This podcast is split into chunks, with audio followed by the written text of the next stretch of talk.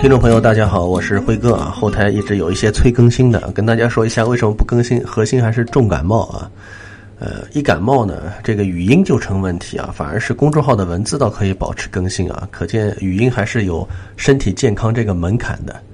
那么最近在做一件什么事情呢？有一件很重要的事情叫做复盘，就是回顾一下过去一年说的内容。啊，比方说我在各个平台啊，究竟都说了哪些东西？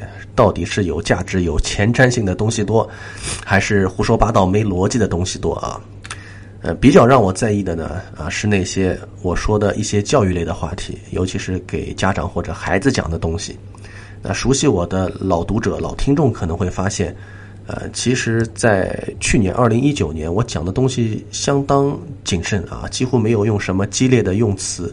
呃，当然，一方面是出于稳定和谐的考量啊，另外一方面呢，是不管在喜马拉雅还是在公众号上，都发现了，呃，有不少未成年人都关注了我。这个未成年人一多哈，这个内容就一定要更加的慈祥起来，对吧？哪怕流量少，也得坚守这个原则。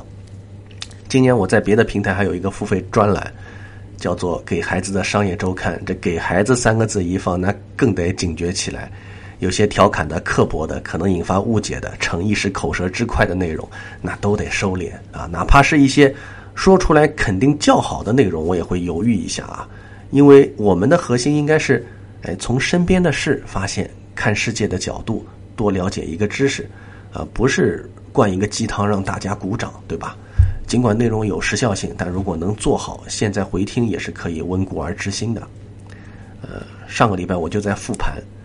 呃，其实过去的内容整理成文字的话，大几十万字了，能够出本书了。那里头有没有让我觉得得意，啊，或者让我觉得没有说好的内容呢？当然都有啊。比方说，在那档商业节目里，让我比较得意的就有猪肉，因为一季度我就对大家说，猪肉下半年肯定要涨价，涨幅还不低。唯一的办法就是趁着还没涨的时候多吃一点。啊，结果有大人赶紧去买猪肉概念股。听说还赚到了钱，那我就后悔。哎呀，我自己怎么不跟着买一点啊？比较不好意思的是，有区块链、数字货币，大家可能也听了，呃，太难了啊！我很仔细的讲了半天，已经非常尽力了。那尽管最后大家可能也觉得呃听得似懂非懂吧，呃，但是我觉得听不懂的人也不少。更重要的是，他在短时间内是得不到验证的。那也许过了几年。呃，我会发现现在的解释是不精确的，这个可能是存在的，因为我不是那种穿着西装叉着腰的那种什么都知道的那种主播啊，必须承认，我有很多内容是跟大家一起学习、一起前进的。那么有哪些内容可以让大家记住二零一九呢？我一边复盘啊，一边跟大家做一个梳理啊，尤其是给到我听众可能会有的年纪比较轻的十六岁以下的，我觉得。可以去这样理解二零一九，我把它分为五个部分。第一个部分呢叫做职业，那我希望大家都了解一个行业或者工作的运行规律，啊，不要做那个不知道我将来要做什么职业的人。比方说，电子竞技员，哎，这是国家新认定的职业，那一公布呢，不少青少年就立志以此为目标，搞得家长很头疼。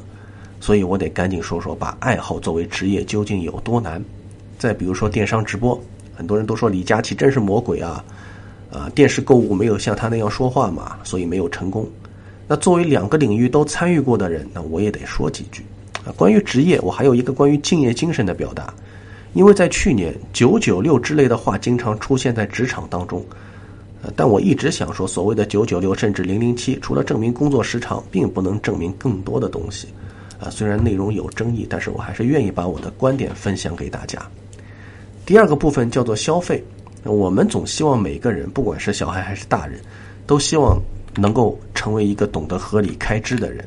哎，但是很多人都很不明白，从星巴克的猫爪杯到优衣库的联名款，大家是拳打脚踢，那各种盲盒也是纷纷让人们入坑。我们脚上穿的鞋子，居然在去年成为了一个投资品，有一个炒鞋的市场。那么奇怪的事情都在发生，导致它产生的原因是什么？我们该如何抵御其中的诱惑，或者合理的参与呢？呃，前段时间我一边自己买着盲盒，一边也提供了一部分答案。我的节目里也有。毕竟站在上帝视角去批评，说大家冲动消费很容易，但用同理心去思考，我觉得可能会更有价值。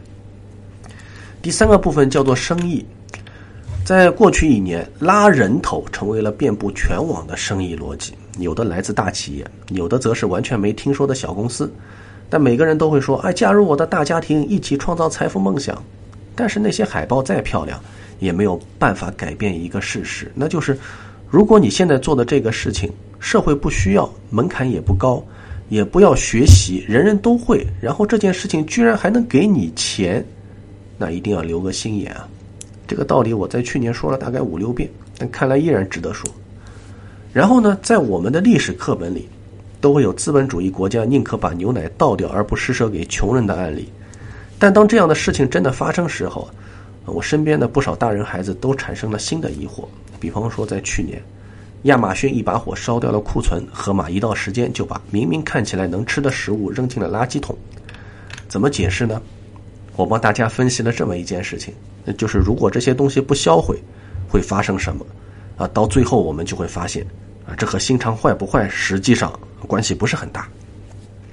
还有规则越来越复杂的双十一啊，因为黑洞照片让大家重新思考版权维护的视觉中国。都是我们洞察商业秘密的好素材。第四个部分是科技，那去年的名词啊，新的名词依然很多，区块链、数字货币、五 G、人工智能等等。但说实话，说的天花乱坠的不少，讲的通俗易懂的不多。那就算似懂非懂，但未来是不是真的这样也不好说啊。那其实这才是未来的魅力啊！正因为不可能被精准预测，所以才值得去期待。就像二十年前，我们压根没有办法想象手机可以这样使用，也无法想象喜马拉雅、微信公众号这样的存在。那二十年后，甚至两三年后，这些技术会带来怎样的变化，也很难被精准预判到。我也只能给出我的理解，等待时间去验证。